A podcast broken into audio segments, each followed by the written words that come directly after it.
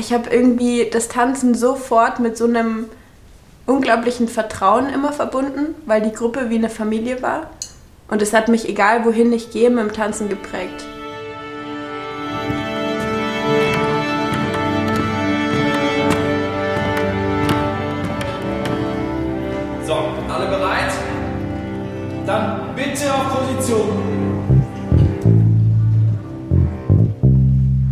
Herzlich willkommen bei der Generalprobe, ein Podcast von Neues Tanzen. Mein Name ist Leon Morelli und wir lernen hier viele Menschen kennen, die das Tanzen zu ihrem Lebensinhalt gemacht haben. Wir wollen hier bei der Generalprobe einen Blick hinter die Kulissen geben, den Blick vom Bühnenrand sozusagen. Was steckt hinter dem Tanzen? Wer steckt hinter den Tänzern und woher kommt diese unbändige Begeisterung? Dabei lernen wir immer neue Charaktere aus der Szene kennen, alte Hasen und junge Hüpfer, erfahrene Bühnenprofis und Lampenfiebergeplagte Neulinge. Doch so wie bei einer echten Generalprobe haben all diese Menschen eines gemeinsam. Die Passion fürs Tanzen. Denn ganz gleich an welcher Stelle man sich in seinem Leben befindet, wie viele Erfahrungen man schon gemacht hat oder welchen Weg man gewählt hat, das Tanzen schafft eine starke Verbindung. Heute spreche ich mit zwei guten Freundinnen, Bianca und Marie. Beide sind Tänzerinnen, beide haben in Linz an der Anton Bruckner Universität studiert und beide wollen sehr viel vom Leben. Wir haben uns persönlich getroffen und auch dieses Mal alle einen Schnelltest gemacht, dessen negatives Ergebnis eine entspannte Aufnahme möglich gemacht hat. Die beiden sprechen über ihre Liebe zum Tanz, übers Kämpfen und sie sprechen über das über sich hinauswachsen. Und bevor ich jetzt zu viel spreche, wo auch immer du der Generalprobe zuhörst, wir freuen uns total, dass du dabei bist und wünschen dir viel Spaß mit der dritten Folge.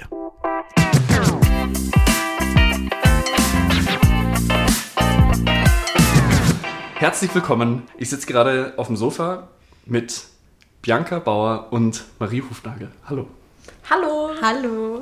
Schön, dass ihr da seid. Ihr hattet beide Corona, seid jetzt beide immun. Wir haben trotzdem vor unserem Gespräch natürlich äh, uns Teststäbchen ins Gehirn äh, gezogen, um sicher zu gehen, dass wir hier eine sichere Aufnahme machen können, was wir können, zum Glück.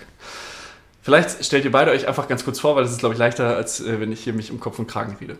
Ich bin die Marie. Ich bin eine der Töchter von der Kitty. Ich bin 22 Jahre alt und lebe in Linz in Österreich. Und ich bin die Bianca, bin ähm, keine Tochter von Kitty, ähm, auch 22 und ebenfalls in Linz wohnhaft in derselben Wohnung wie Marie. Ich habe mir vorgenommen, weil das ja wirklich eine interessante Situation ist, die wir jetzt hier haben, weil wir zu dritt hier sind. Normalerweise sind wir, oder bin ich immer alleine mit jemand anderem, aber jetzt sind wir zu dritt hier, dass wir diesen, dieses Gespräch so ein bisschen aufteilen in unterschiedliche Zeiten. Wir sprechen zuerst über die Gegenwart, dann über die Vergangenheit und dann über die Zukunft. Und meine wichtigste Frage für die Gegenwart ist, wo kommt ihr gerade her?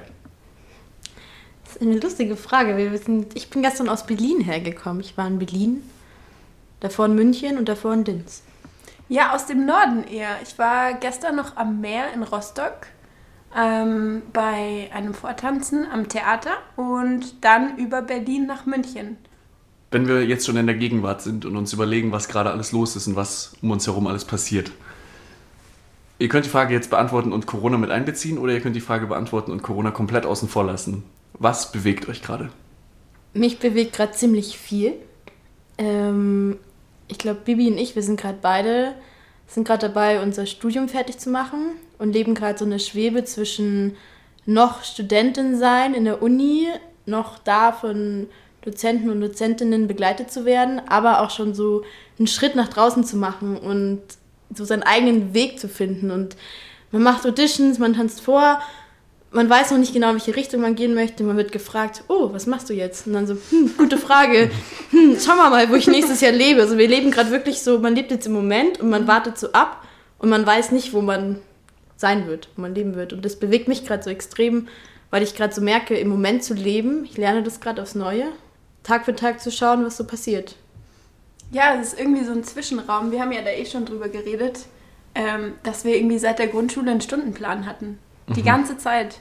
Ähm, nach dem Abi sofort in der Ausbildung in München bei Ivanson und dann jetzt in Linz so viele Jahre. Ähm, und jetzt ist irgendwie alles und nichts möglich. Und es ist so aufregend, weil wir könnten in einem halben Jahr sonst wo sein oder immer noch hier auf dem Sofa sitzen. Also eigentlich bewegen wir uns gerade relativ wenig für unsere Verhältnisse, mhm. weil wir sind schon zwei, die sehr, sehr viel machen. Manchmal zu viel. Und oft. jetzt oft. Und jetzt nach der Quarantäne haben wir so einen Gang runtergefahren und jetzt bewegen wir uns wenig und schauen so, was passiert. Und innerlich bewegt sich halt dann doch noch mehr im Vergleich zum Äußerlichen. Ich glaube, dass es sich so anfühlt, als würdet ihr zusammen am Steuer sitzen und beide würden das Gaspedal fest runterdrücken und irgendjemand zieht von der Rückbank die Handbremse. Ja, können wir bitte rausfinden, wer dieser irgendjemand ist? cool, wenn er mal gegangen ist. Wenn er mal ein zweiter Fall ist. Ja. Was vermisst ihr am meisten gerade? Auf der Bühne stehen, jetzt gerade auf den Tanz bezogen, hm. in einem Raum mit anderen zu sein, den Raum zu teilen, ohne Stress, einfach zusammen tanzen und die Energie auszutauschen und in diesem Studio zu sein, in dem Moment zu sein. Tanzen zum Tanzen hat man gerade nicht und das vermisse ich extrem. Oder diesen Moment auf der Bühne. ja, aber Menschen in einem Raum und äh, die Energie von vielen Menschen zu spüren. Das ist, stimmt eigentlich, es ist so eine andere Art vom im Moment Leben gerade, als das, was wir gewohnt sind. Mhm. So ein bisschen notgedrungen im Moment ja, leben, oder? Ja. Und nicht das, was unser Leben eigentlich so ausmacht seit Jahren. Und das, was wir lieben. Den Moment mit Menschen zu teilen in der Bewegung. Jetzt hast du äh, gerade schon gesagt, dass ihr das seit Jahren macht. Und das ist die perfekte Überleitung zu unserer, äh, zu unserer zweiten Zeitzone, in die wir gehen wollen, nämlich in eure Vergangenheit. Wie kommt ihr beide zum Tanzen? Ähm, bei mir war das tatsächlich durch einen Unfall. Ähm, und der Tanz war irgendwie so die Rettung und der Blick am Ende, das Licht am Ende des Tunnels. Ähm, der irgendwie meine Motivation zur, zur Heilung angekurbelt hat. Und ja, ich war 15, also ich habe relativ spät angefangen, so richtig zu tanzen. Und dann ganz. Also es gab irgendwie da kein Zurück mehr. Und da war neues Tanzen so ein krasses Auffangbecken. Also wenn ich da in der Zeit nicht da schon ein bisschen angefangen hätte zu tanzen, dann weiß ich nicht, wie äh, wie die Heilung nach dem Unfall verlaufen wäre. Aber ich habe mich so wohl und so zu Hause und aufgefangen gefühlt, dass ich mich da irgendwie voll reinfallen habe lassen. Ich bin irgendwie so ein bisschen reingeboren. Das hört sich ein bisschen komisch an, aber. Was? Wie kommt man da drauf? Sag mal. Aber es ist eine ganz lustige Geschichte. Meine Mama hat mir das erzählt. Ich kann mich nicht mehr so gut dran erinnern, aber meine Schwestern haben schon getanzt. Die hatten eine, ein Vortanzen mit Publikum. Und ich war eineinhalb Jahre alt und die haben getanzt und ich bin im Publikum, habe einfach mitgetanzt. Ich konnte gerade laufen, habe mitgetanzt. Und dann hat mein Opa das gefilmt. Und dann haben wir das den ganzen Tag beim Fernseher zu Hause abgespielt. Und ich habe vom Fernseher auf der Terrasse, habe ich nachgetanzt, was meine Schwestern getanzt haben. Und es ist so spannend, weil genau jetzt, das letzte Jahr, habe ich auch wieder im Wohnzimmer getanzt. Da, wo ich eigentlich angefangen habe. Back to the roots. Und so, es gab für mich eigentlich nie nicht tanzen. Ich bin da reingeboren und konnte laufen und dann habe ich getanzt. Jetzt haben wir gerade darüber geredet, wie ihr zum Tanz gekommen seid. Aber dazwischen liegt ja dann ein langer Weg von das erste Mal anfangen zu tanzen, das erste Mal auf einer Bühne stehen, das erste Mal Tanzunterricht haben und nicht nur so zu Hause tanzen oder irgendwie mit Freundinnen oder Freunden. Ab welchem Punkt stand für euch fest, ich möchte nicht nur in meiner Freizeit tanzen?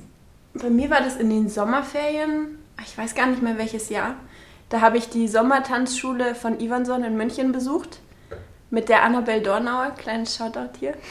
Ähm, und ich weiß noch genau, wo das war. Wir saßen draußen vor der Schule und irgendwann hat sie mich angegrinst und hat so gesagt, du kannst dir schon vorstellen, das jeden Tag zu machen, oder? Und sie hat das irgendwie formuliert, bevor ich es richtig greifen konnte. Aber in dem Moment habe ich gemerkt, ja, ich, ich könnte einfach jeden Tag stundenlang schwitzen und mich mit Menschen bewegen. Und ab dann war das irgendwie ziemlich immer im Kopf verankert. Ähm, bei mir, ich glaube, es war schon relativ früh klar, aber ich habe es nicht ausgesprochen. Ähm, wir haben mit Neues Tanzen, konnten wir mit der Leistungsgruppe, wurden wir fast einmal im Jahr zum Jugendtanz Bayern nach München eingeladen, in Gasteig. Und ich weiß noch, ich war noch zu jung, da durfte ich nicht mit dabei sein, aber dann in einem Jahr, als ich durfte, ähm, haben wir getanzt und dann sieht man immer die Ausbildungsklassen tanzen an dem Abend oder am Abend davor und danach. Und dann habe ich gedacht, oh, irgendwie war das für mich immer klar, auch war das ein Highlight im Jahr, da im Gastreich auf der Bühne zu stehen. Ich war zwölf Jahre alt und von da dann mhm. jedes Jahr. Und ich habe so gemerkt, irgendwie, es war, es war klar. Ich habe dann irgendwann im Jahr vom Abi ausgesprochen, ich mache jetzt die Audition. Und dann war für alle was klar. Oder in der Schule war es so, alle überlegen, was sie machen sollen. Alle so, Marie, du bist ja eh Tänzerin. So, ja, irgendwie war das schon immer klar für mich im Kopf. Aber ich habe es dann nie ausgesprochen und dann war es irgendwie, okay, ich glaube, ich gehe jetzt zum Vortanzen. Das heißt, für euch beide war eigentlich so im Hinterkopf schon immer so ein bisschen dieser Wunsch oder das Verlangen danach, das zu machen, aber es musste erstmal von außen mhm. So ein bisschen aktiviert worden, werden, oder? ja. Ausgesprochen Ja. werden.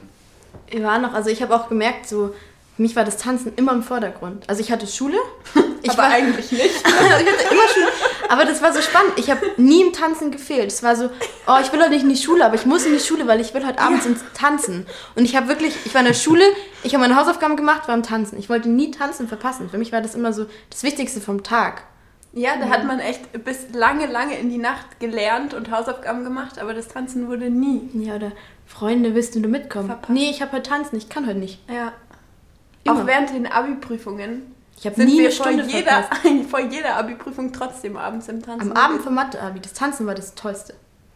Was hat euer Umfeld dazu gesagt, dass ihr das machen wollt? Weil, also, das ist eine gemeine Frage. Weil es impliziert so ein bisschen, aha, du entscheidest dich also dafür, Tanz zu studieren. Du entscheidest dich dafür, eine Tanzausbildung zu machen. Ja, willst du denn nicht lieber was Anständiges machen? Aber das soll die Frage gar nicht implizieren, sondern wirklich einfach nur, was war die Reaktion von eurem Umfeld auf eure Entscheidung, euer Leben in diese Richtung zu entwickeln? Weil das ist euer gutes Recht. Es ist das gute Recht von jedem Ja. Menschen zu entscheiden, was man machen möchte. Also mein privates Leben hat es sehr unterstützt, weil auch meine Freunde und Familie haben mich immer beim Tanzen zugeschaut, waren bei jeder Schlossberghallen-Aufführung dabei. Aber der Kreis draußen oder wenn man neue Leute kennengelernt hat, ich wurde so oft gefragt, wieso machst du dein Abitur dann, wenn du Tänzerin werden möchtest? Habe ich so Ehrlich? oft gehört, ja. Oder machst du dann nur Tanz? Tanzt du dann nur den ganzen Tag? Das habe ich so oft gehört, wo ich mir echt gedacht habe, Frage. tanzt du dann wirklich den ganzen Tag? Und man kann dann einen Bachelor machen? Oder kannst du Spagat? Ja, kannst du einen Spagat? Das hören wir auch sehr oft. Für Leute, die mit Tanzen nichts anfangen können, die verstehen das nicht. Oder mit Kunst auch nicht. Und ähm, das fand ich irgendwie, ja, das ist mir so im Gedächtnis geblieben. Wieso machst du dann Abi, wenn du auch, wenn du tanzen möchtest? Ja, ich glaube, bei mir waren auch viele Fragen im Umfeld. Wie sieht es aus? Was ist danach? Was kannst du damit machen? Ähm, was irgendwie klar war für alle ist, dann unterrichtet man ja, oder? Dann ist man Tanzlehrerin. Aber dass man wirklich Tanz studiert, um auf die Bühne zu gehen, das war irgendwie sehr weit weg für viele Leute, mit denen ich gesprochen habe. Aber dann nach ein paar Jahren, als äh, wir auch im Theater Engagements hatten und so, war das plötzlich super cool, dass wir das machen, was wir wirklich machen wollen und dass es offensichtlich funktioniert. Ähm, aber ich glaube, der Anfang war irgendwie gefühlsmäßig sehr schwer und irgendwie ein bisschen mühsam, bis es mal ins Rollen und ins Bewegen gekommen ist. Und dann, ja, jetzt, jetzt, Man musste ist irgendwie, die Unterstützung da. man musste viel kämpfen. Man musste Ja. viel kämpfen. Ich weiß noch, als ich das erste Gehalt vom Theater bekommen habe, ich war so stolz. Ich habe den Brief immer noch. Ich habe den Brief immer noch. Ich glaube, ich werde den mir irgendwann an meine Wand Einrahmen. hängen. Äh, es war irgendwie so ein Gehalt. Gehalt, dieses, okay, wir werden bezahlt. Wir haben unser Hobby zum Beruf gemacht und wir bekommen Geld dafür. Ich war so stolz, mein eigenes Geld fürs Tanzen zu bekommen. Das war eigentlich auch aufregend da, wie wir den Job im Theater bekommen haben. Wir haben ähm, angefangen als Statistinnen im Landestheater Linz für eine Operette. Wir sind da spontan in die Audition reingefallen, weil wir hatten einen Unitag und dann haben welche gesagt, kommt ihr auch zur Audition? Und Wir Bibi wollten eigentlich Kaffee trinken Ja, gehen. und wir noch so, welche Audition? Ja, fürs Theater. Nee, wo ist die? Sind wir da spontan hingekugelt? Am langen Unitag. Und dann ähm, waren wir da und dann haben wir erfahren, dass wir genommen wurden. Und dann waren wir Statistinnen. Es wurde dann plötzlich Alltag, am Abend auf der Bühne zu stehen. Und auf einer nicht so kleinen Bühne. es war eine riesige Bühne Ja. im Musiktheater in Linz. Und dann wurden wir angesprochen, ob wir für eine, ob wir, ob wir als Tänzerinnen für ein Musical in der Produktion dabei sein wollen. Da waren wir so, wow, das Und- hat sich gelohnt. Kleiner Funfact, immer nur wir zwei und die aus dem Theater wussten nicht, dass wir uns schon seit Jahren kennen. Das war wirklich so krass. Unabhängig voneinander. Unabhängig Ja. voneinander. Und wir haben drei, Ach, komm. jetzt nochmal eine. Wir haben drei Produktionen hintereinander, nur wir beide, also in, in der ersten waren noch ein paar andere dabei, ähm, aber dann wieder Ja, nur wir zwei, nur wir zwei. Wir haben angefangen als Kellnerin, die Sekt ausschenken. Und jetzt haben wir ein paar de deux auf der Bühne für uns. Ja. Sozusagen mit einem Tanzpartner. Ja. Man geht in die Maske und lässt sich hübsch machen. Dream. Ja, schon. Ich muss schon gehen. Ich muss jetzt in die Maske. Ja, in der Uni, im Unterricht. Ich, ich muss ein bisschen früher, ich muss noch in die Maske. Allein für solche Sätze lohnt sich doch, Ja. oder? Ja, Ich absolut. war- hab den Satz sehr oft gesagt. Ja. Ich glaube, dass ihr vielen Leuten viel voraus habt. Allein dadurch, dass ihr euch dafür entschieden habt, was zu machen, was euch wirklich gefällt. Weil ich glaube, das machen wirklich nicht viele Leute. Und wenn ihr das jetzt so beschreibt, dass ihr so viel mal mehr, mal weniger Gegenwind und Kampf und Fragen hattet und so ein bisschen Skepsis von außen, das dann aber am Ende doch akzeptiert wird, wenn dann, wenn die Arbeit dann Früchte trägt, so wenn man dann auf einer Bühne steht und so und man dann, wenn die Familie im Publikum sitzt oder das Umfeld, was am Anfang vielleicht so ein bisschen äh, nicht so richtig dahinter stand. Ich glaube, dass das einen wahnsinnig viel lehrt. Und zwar dran zu bleiben, oder? Und Nicht aufzugeben, weil es sich lohnt am Ende.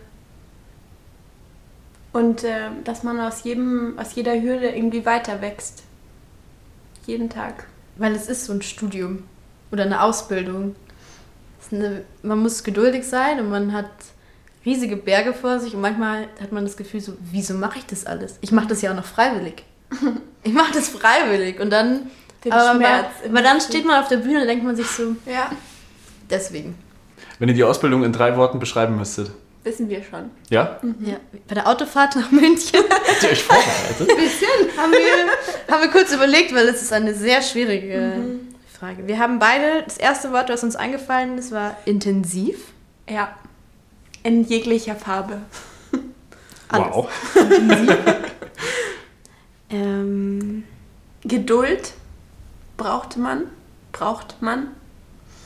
und wachsen. Man kommt so oft an seine Grenzen, sowohl körperlich als auch innerlich. ähm, Man hat oft das Gefühl, ich kann nicht mehr. Oder man bekommt Korrekturen von Dozenten und Dozentinnen und man denkt sich so, was möchte diese Person mir sagen? Und dann irgendwie ein halbes Jahr später macht's Klick und es ist im Körper angekommen oder im Kopf. Also manchmal diese Geduld ist auch so ein wichtiges Thema. Man bekommt Sachen gesagt, ist ja immer im Leben so. Man bekommt Sachen gesagt und manchmal kommen sie erst ein Jahr später an. Also ich habe auch das Gefühl, die kommen zum richtigen, zur richtigen Zeit, zum richtigen Ort an. Aber man muss so geduldig sein mit allem. absolut. Manchmal hört man denselben Satz drei Jahre lang und dann gibt es einen Moment, da denkt man gar nicht dran und denkt sich, ach so, Stimmt, ja. das meinte der damals. Ja, Die Momente hat man, glaube ich, aber sein Leben lang. Mhm. Ich glaube, dass einem sogar im, im späten Erwachsenenleben noch irgendwelche Sätze von den Eltern auf einmal irgendwo nachhallen und man denkt sich, no way, es stimmt. Ihr habt beide in eurem Studium ein Erasmus-Semester gemacht. Und auch wenn jetzt gleich wahrscheinlich dicke Tränen fließen werden, erzählt bitte von diesem Erasmus-Semester. Ich kann anfangen. Ähm, ich bin im Wintersemester 2019, 2020 nach Lyon gegangen, ans Conservatoire National Supérieur Musique et Danse. Kannst du Ähm. es nochmal sagen, bitte? Kurz gesagt, CNSM de Lyon. Das klingt nicht halb so schön. ähm, und hat, und war da für sechs Monate. Ich hatte extrem viele Hoch- und Tiefpunkte. Ähm, ich bin extrem gewachsen. Es war ein sehr besonderes Semester, weil ich auch sehr auf mich allein gestellt war, auch mal ohne Bibi. das war der los. erste Moment der Trennung. Der erste war Moment der krass. Trennung. Und auch äh, fremdes Land, fremde Sprache. Ich hatte Unterricht komplett auf Französisch. Ich musste in der ersten Woche erst alle Körperteile kennenlernen, weil ich irgendwann hinten einfach mitgetanzt habe. Ich hatte Französisch in der Schule, aber man vergisst ja viel. Ähm, und es war eine sehr, sehr inspirierende und wichtige Zeit in meinem Leben, würde ich sagen. Ich habe sehr, sehr viel gelernt.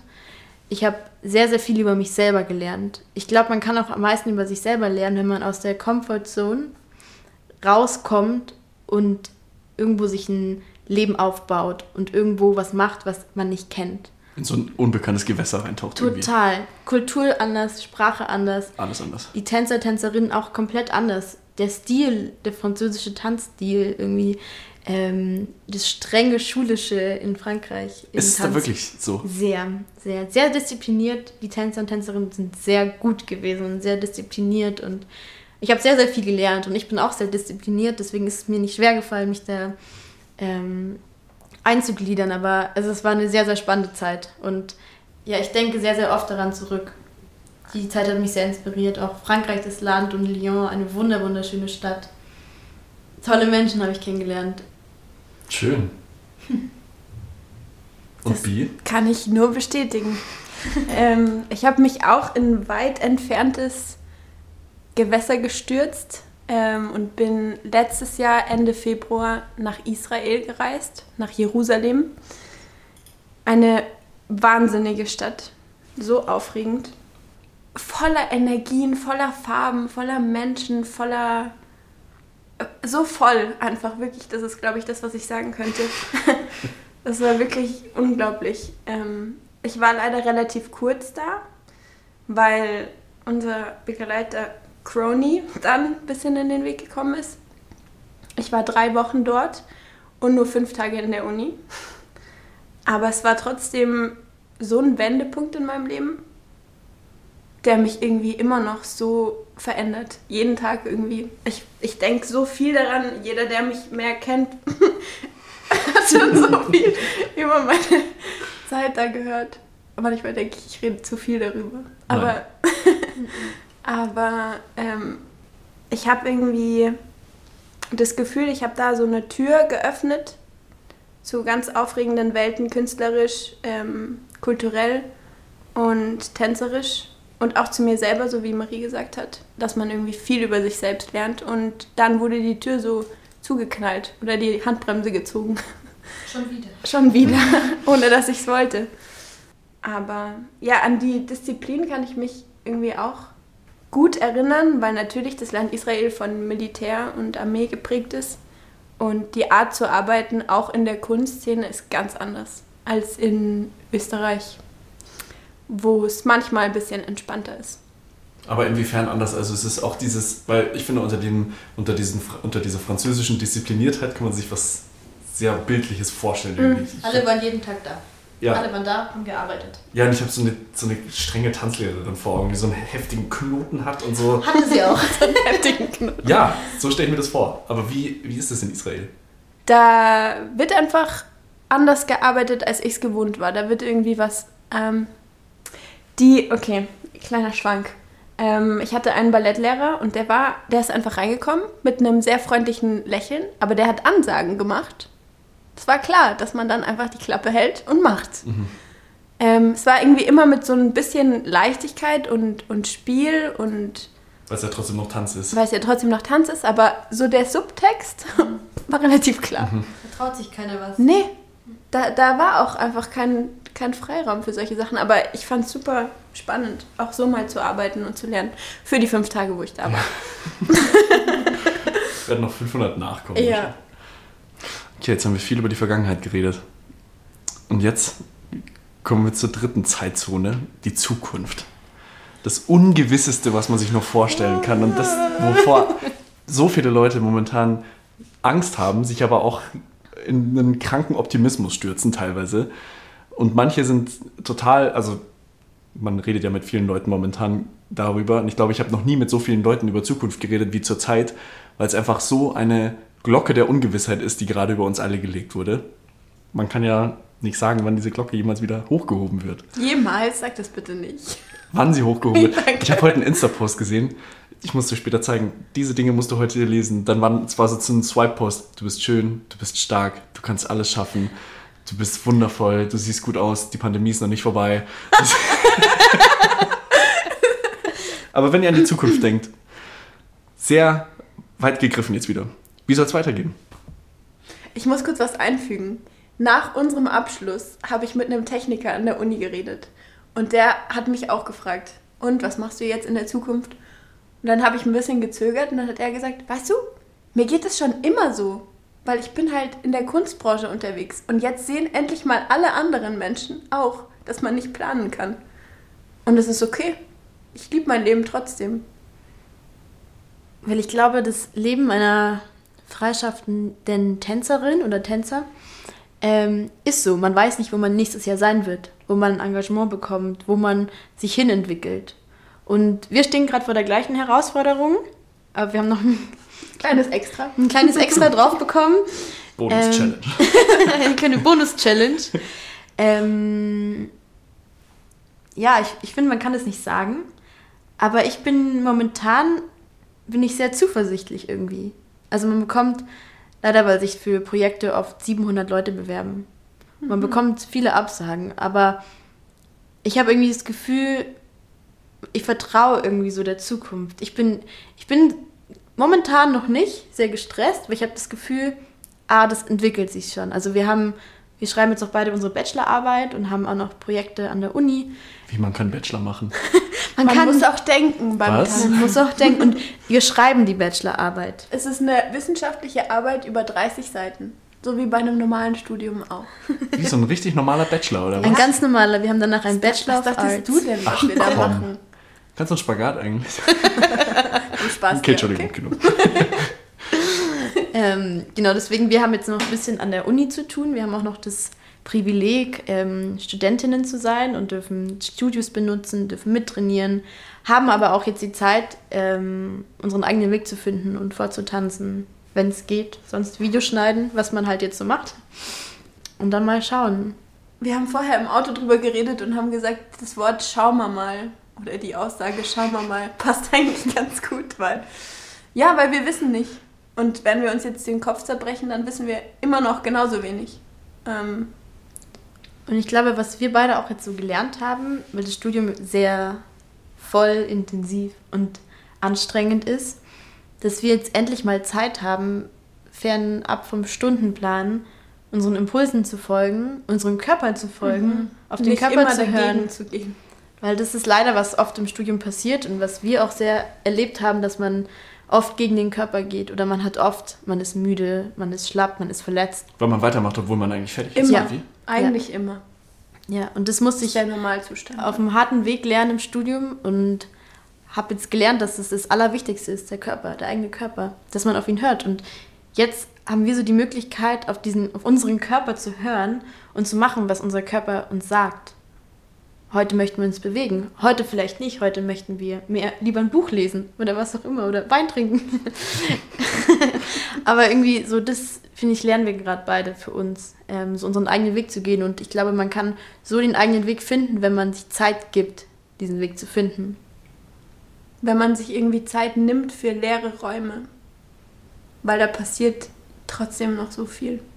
Und vor allem nach so vielen Jahren Studium und Informationen. Ich glaube, es wird kaum einen Moment geben, wo wir beide rumsitzen und drei Monate nichts tun. Das Das passiert nicht. funktioniert gar nicht. Aber einfach mit einem gesunden Tempo. Ja. Wie wollt ihr das, was ihr jetzt gelernt habt und das, was ihr ohnehin schon könnt, nutzen, um euer Leben zu gestalten? Ihr habt jetzt gerade so viel gesagt, so, viel, so viele Eindrücke geteilt, was ihr mitgenommen habt aus der Uni, was sich da weitergebracht hat, was, wie ihr über euch selbst hinausgewachsen seid. Wie wollt ihr all das, was diese Ausbildung und dieser Weg, dieser lange, beschwerliche, holperige Weg, wo man immer wieder an die eigenen Grenzen geht, wie wollt ihr das alles nehmen, um euer Leben damit zu formen?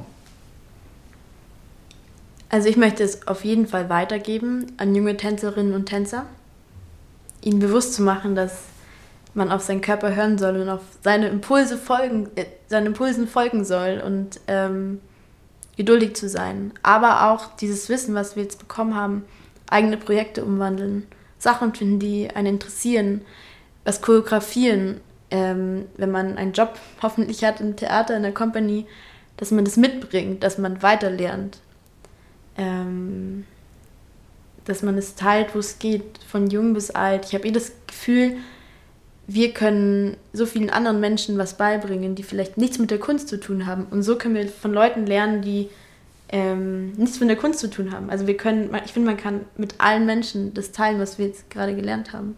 Ihr seid Stellvertreter sozusagen für die gesamte kunstschaffende Welt, oder? Das ist jetzt schon ein bisschen viel Druck. Nein, aber es, es stimmt doch, oder? So, Ja, es ist, ich glaube, es ist schon unsere Verantwortung als junge Nachwuchskünstlerinnen, ähm, dass wir das nutzen, was wir jetzt gerade gelernt haben.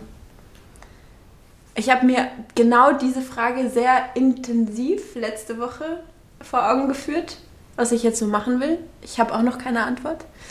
Ähm, aber ich habe das Gefühl, dass ich jetzt so einen überfüllten Rucksack mit Informationen habe aus den letzten Jahren, aus dem Studium und aus dem Leben und dass ich irgendwie gerne mir mal so eine Handvoll Sachen rausnehmen würde und sie einfach mal machen. Also einfach die Praxis vertiefen. Ähm, und einfach mal, ja, mit Wiederholungen, ob das jetzt körperlich was ist oder tanztechnisch oder gedanklich, aber einfach mal ins Machen kommen und die Erfahrungen irgendwie wachsen lassen.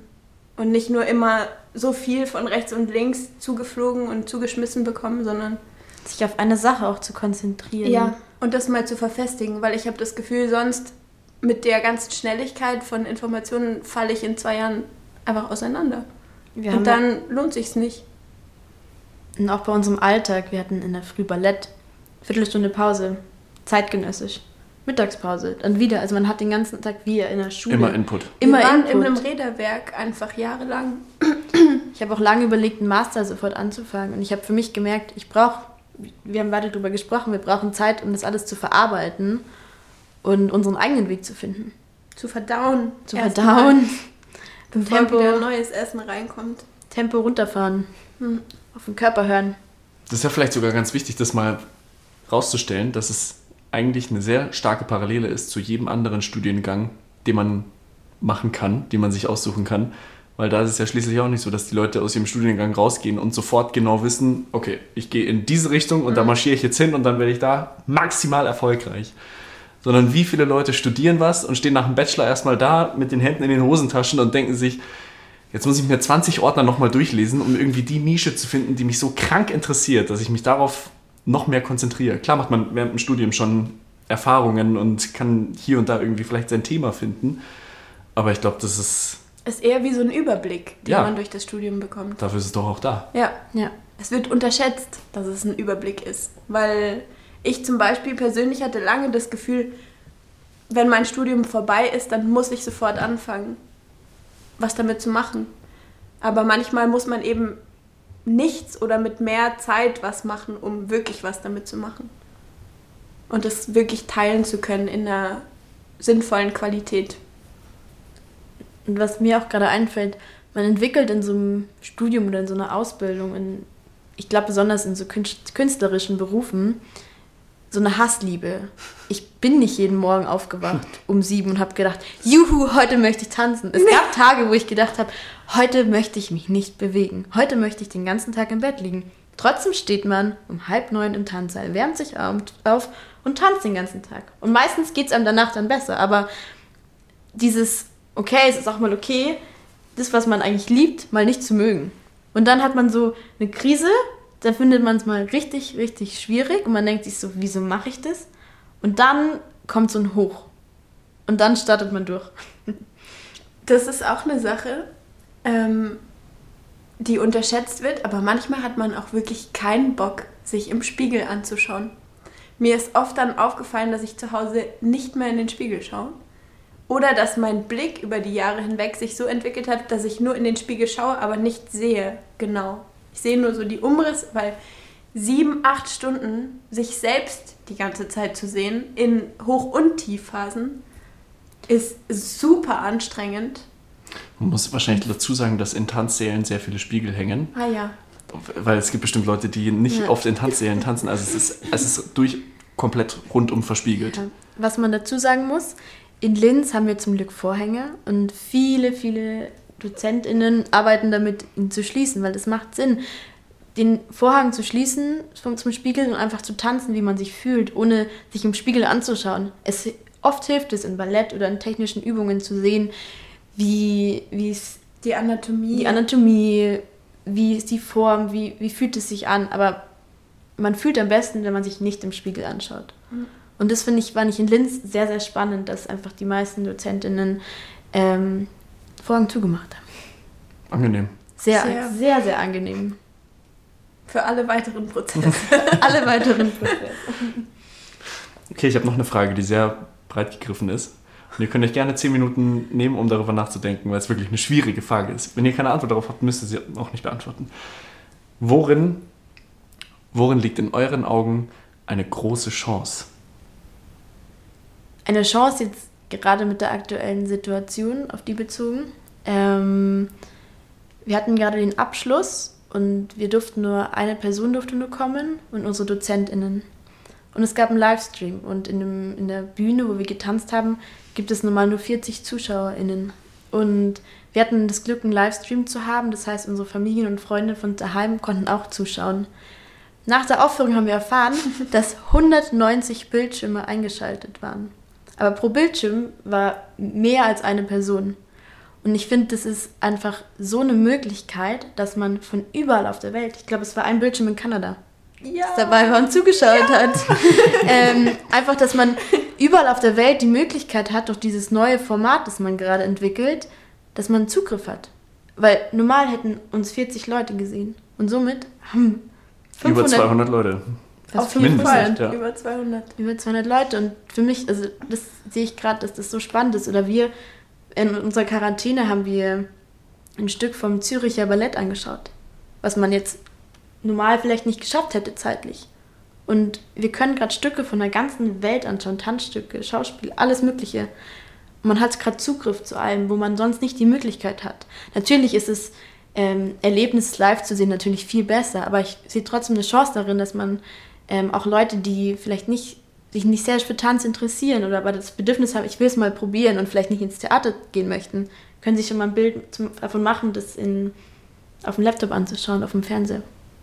Das heißt, es öffnet diese Welt zu Leuten, die damit bisher keine Berührungspunkte hatten. Durch diese Grenzen, die wir haben von der Regierung, öffnen sich Neue Türen. Möglichkeiten. Und es ist auch viel leichter, mit einem Klick sich in eine Performance zu wagen, wenn man ganz gemütlich in seinem ähm, normalen oder in seinem Zuhause sitzt, ähm, als dass man sich dazu über, ja, überreden muss oder zwingen muss, vielleicht ins Theater zu gehen. Wo man Ticket sich kaufen, nicht so hinfahren, wohlfühlt. Ja, schön anziehen. Umfeld. Oh nee, ich verstehe eh nichts davon. Und, Oder, und so will kann man es einfach probieren. Oder man kann zeitlich nicht reisen, man hat nicht die Möglichkeiten, finanziell zu reisen. Ich Absolut. möchte die Vorstellung in Frankreich anschauen und jetzt ein Geht's? Klick ähm, und man kann es sich anschauen. gibt dann plötzlich doch keine Grenzen mehr, obwohl es so viele Grenzen gibt. Ich glaube, auf unsere Zukunft ähm, bezogen und auf das Studium, was wir gerade absolviert haben, ist das Wissen, was wir über, über den Körper und auch über den Geist irgendwie vermittelt bekommen haben und die Erfahrungen, die wir alle selbst irgendwie erleben mussten, so ein Schatz ähm, für uns selber, aber auch für unser Umfeld weil wir also wirklich extrem viele Grenzen gespürt haben. Diese ganzen Erkenntnisse und, und Erlebnisse kann man teilen und somit irgendwie ja, Leute aufmerksamer machen, wenn sie so in ihrem Räderwerk, in ihrem Alltag versinken, was so kleine Details angeht. Ich habe auch immer mehr das Gefühl, dass wir als, als KünstlerInnen ähm, die Möglichkeit und die Zeit haben, Sachen vielleicht ein bisschen mehr zu beobachten als andere ähm, und darüber zu reflektieren und dass es so ein bisschen unsere Verantwortung und Aufgabe ist, das so wiederzugeben, dass es für andere Menschen greifbar ist. In Form von einer Performance zum Beispiel.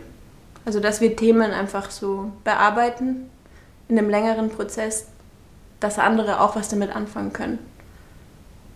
Weiß nicht, ob das Sinn macht. Doch, ich glaube, das hat, macht sehr viel Sinn. Ich glaube, das war gerade für viele Leute, die nicht wissen, was ihr genau macht, die Definition davon, was ihr eines Tages machen werdet. Das ist nämlich schwer zu definieren oder so Ja. genau in Worte zu fassen, aber ich finde, das war perfekt. Was auch spannend ist, ähm, dadurch, dass wir oft nicht im Tanzsaal stehen konnten, wurde man sehr kreativ. Ähm, man hat auch sich irgendwann umorientiert. Also, ich weiß nicht, wir sind irgendwann verrückt geworden und haben andere Kunstformen gesucht, um uns auszudrücken, weil Ja, du hast so viel gemacht. ich habe getöpfert, ich habe Ringe gebastelt, ich habe gemalt, ich habe alles ausprobiert, Gedichte Sind das die geschrieben. Ringe, die du anhast? Äh, ja. Nicht alle. Aber man, man will sich ausdrücken, man will was teilen, ja, aber wie, wenn man gerade nicht auf der Bühne stehen kann im Tanzsaal? Ja, Und stimmt. wir sind Tänzerinnen. Wir haben sehr viele Alternativformen gefunden in der Kunst. ja. Kunstbereich. Und Interessen wachsen, andere Interessen. Um jetzt den Zeitkreis zu schließen. In welchen Momenten besinnt ihr euch auf eure Wurzeln zurück? Da reden wir so oft drüber, ähm, muss ich sagen. Und was ich dazu sagen kann, verstehen auch viele Neues Tanzen-Schülerinnen. Ähm, bei Neues Tanzen gibt es Leistungsgruppen. Und wir waren so einer der, wir waren die erste Leistungsgruppe. Mittlerweile ist es Leistungsgruppe 5. wir haben mit so 1 angefangen und sind jedes Jahr verrutscht worden. Ähm, und wir waren eine sehr enge Gruppe. Ähm, weiß ich, wann, das die, wann sie gegründet wurde. Ich glaube 2010. Wir sind eine sehr ähm, zusammengeschweißte Gruppe und wie eine Familie. Wir sind wirklich Leistungsgruppe Familie und sehr, sehr viele aus unserer Leistungsgruppe haben auch den beruflichen Weg einer Tänzerin, einer Tanzlehrerin eingeschlagen und ähm, wir arbeiten jetzt noch mit so vielen zusammen aus dieser Gruppe und wir erinnern uns immer dran, wir haben uns beim Neues Tanzen kennengelernt, haben zusammen mit den Lehrerinnen und Lehrern getanzt und das sind so Wurzeln. Und dann letztes Jahr haben wir, standen wir mit Hanna und Tabi auf der Bühne zusammen in der Schlossberghalle. Gerade in unserer kommen, Schlossberghalle. Gerade kommen wir aus der Richtung, weil Marie Tabi besucht hat und ich die Hanna. Und wir haben alle zusammen gearbeitet wieder. Total, wir choreografieren zusammen, arbeiten an Projekten zusammen und eigentlich haben wir den Ursprung bei Neues Tanzen gehabt, wo wir uns kennengelernt haben. Und heute noch, wenn ich auf Bühnen stehe, muss ich immer an Schlossberghalle Starmeck denken, wo ich mein Debüt als Tänzerin hatte. Und so oft, ich stehe im Landestheater in Linz und denke mir so, oh, die Schlossberghalle in Starnberg.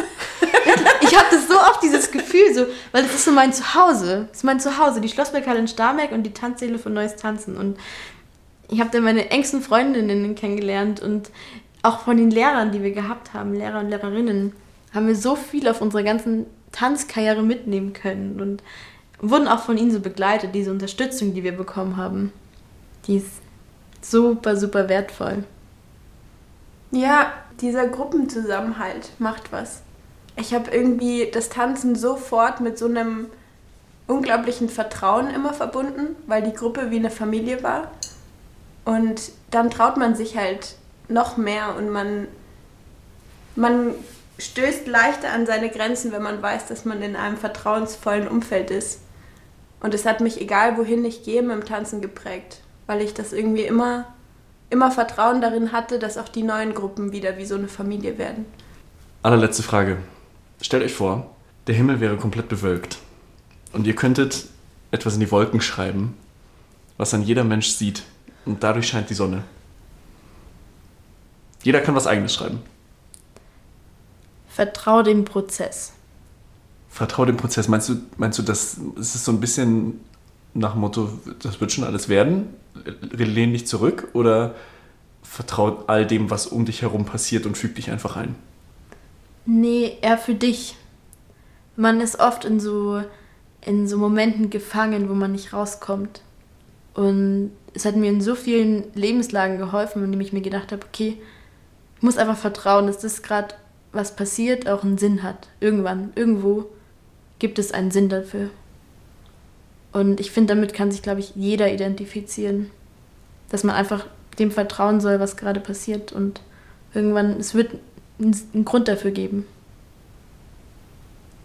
Okay. Schön. Danke. Warum nicht? Warum eigentlich nicht? Und warum würdest du es schreiben?